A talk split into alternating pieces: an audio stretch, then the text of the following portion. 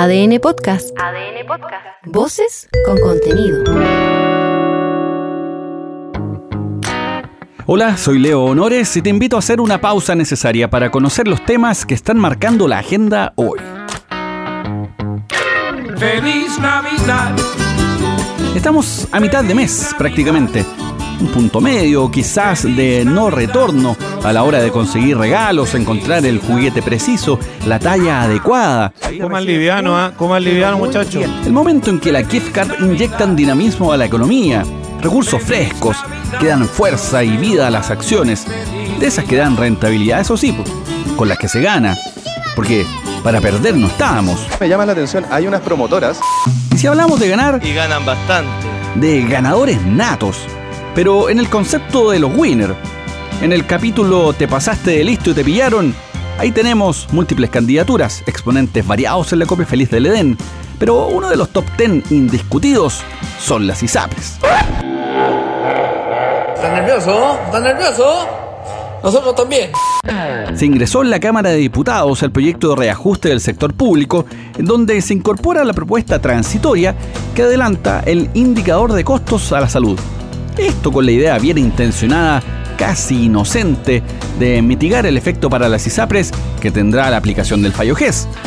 Ahora, como solo un gremio particular, de esos que se hacen querer, consideraron que la propuesta es insuficiente para evitar una posible caída del sistema privado de salud. Dice el cuento de Pedrito y el Lobo que sumando la caída de ingresos y la fuga de afiliados no podrían seguir existiendo. Ya, ya os vais. Este es el presidente de la Asociación de Gonzalo Arriagada. El ICSA es un mecanismo que permite ajustar parcialmente el aumento anual de los costos de salud y licencias médicas. Y por ley corresponde que rija desde junio. Debemos ser claros. Adelantarlo, como se ha dado a conocer, no resuelve la crisis y por lo tanto no evita el fin forzado del sistema. Y es incomprensible que el gobierno, consciente de esto, no proponga una verdadera solución.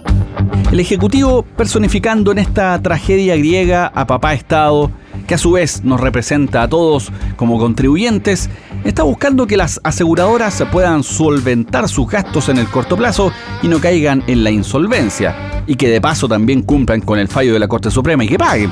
Esta es la ministra vocera, Camila Vallejo. Es lamentable que la- las ISAPRE se hayan dedicado particularmente a presionar este último tiempo y poco a entregar soluciones que no sean un salvataje. La solución va a estar particularmente en la ley corta de ISAPRE. No se han hecho propuestas eh, o realmente miradas o indicaciones que nos ayuden a salir de esta situación que las mismas ISAPRES han construido. Y nuestro gobierno está interesado en ir a la solución.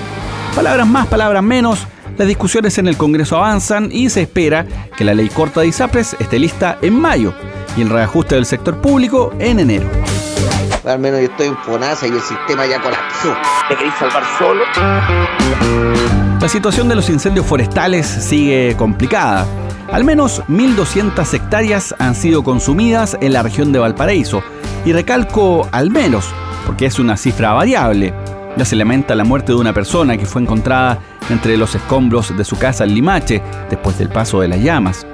Sobre esto se refirió el fiscal Carlos Parra, el persecutor designado para la indagatoria de los incendios en la zona. en circunstancias que funcionarios de la Videma Valparaíso de la Policía de Investigaciones realizaba labores en el sitio de origen del incendio que afectó durante el fin de semana recién pasado a la comuna de Limache, encontraron osamenta, por lo cual se dispuso la concurrencia al lugar de funcionarios de la Brigada de Homicidio, objeto de poder determinar la individualización de la persona que fue encontrada y realizando labores para determinar las causas precisas del fallecimiento Desde CONAF explicaron que en lo que va del periodo, la ocurrencia de incendios forestales ha aumentado en la región de Valparaíso en un 178%.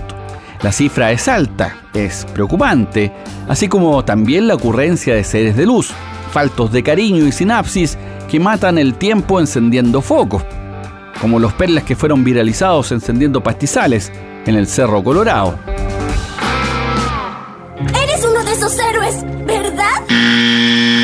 Hay preguntas claves en la vida, ¿Qué? ¿Por qué? ¿Para qué? ¿Cómo? ¿Cuándo? ¿Dónde? aunque después, ¿después qué? ¿Qué hacemos? Esa sí que es fundamental, sobre todo si eres ansioso o ansiosa. El boleto para sobrepensar está ahí, llevar y viajar. Ahora, es válido preguntarse qué, pensando en un después. Tener una mínima proyección no está mal, sobre todo si hay que ver qué pasará en la Copa Feliz del Edén después del plebiscito. ¿Será que se acaba Chile? ¿Que perdemos las casas? ¿Nuestras libertades? ¿Derechos? Lo vuelvo a repetir, Chile se fue por el despeñadero. ¿O todo lo contrario? ¿Que ganaremos libertad y prosperidad? sí, como si estas cosas pasaran. La verdad es que ninguna de las anteriores. Las constituciones no funcionan como varitas mágicas, menos en una sociedad como la nuestra con apenas 200 años de historia y con una valoración bien esquizoide sobre los derechos y libertades ciudadanas. Con todo respeto lo digo.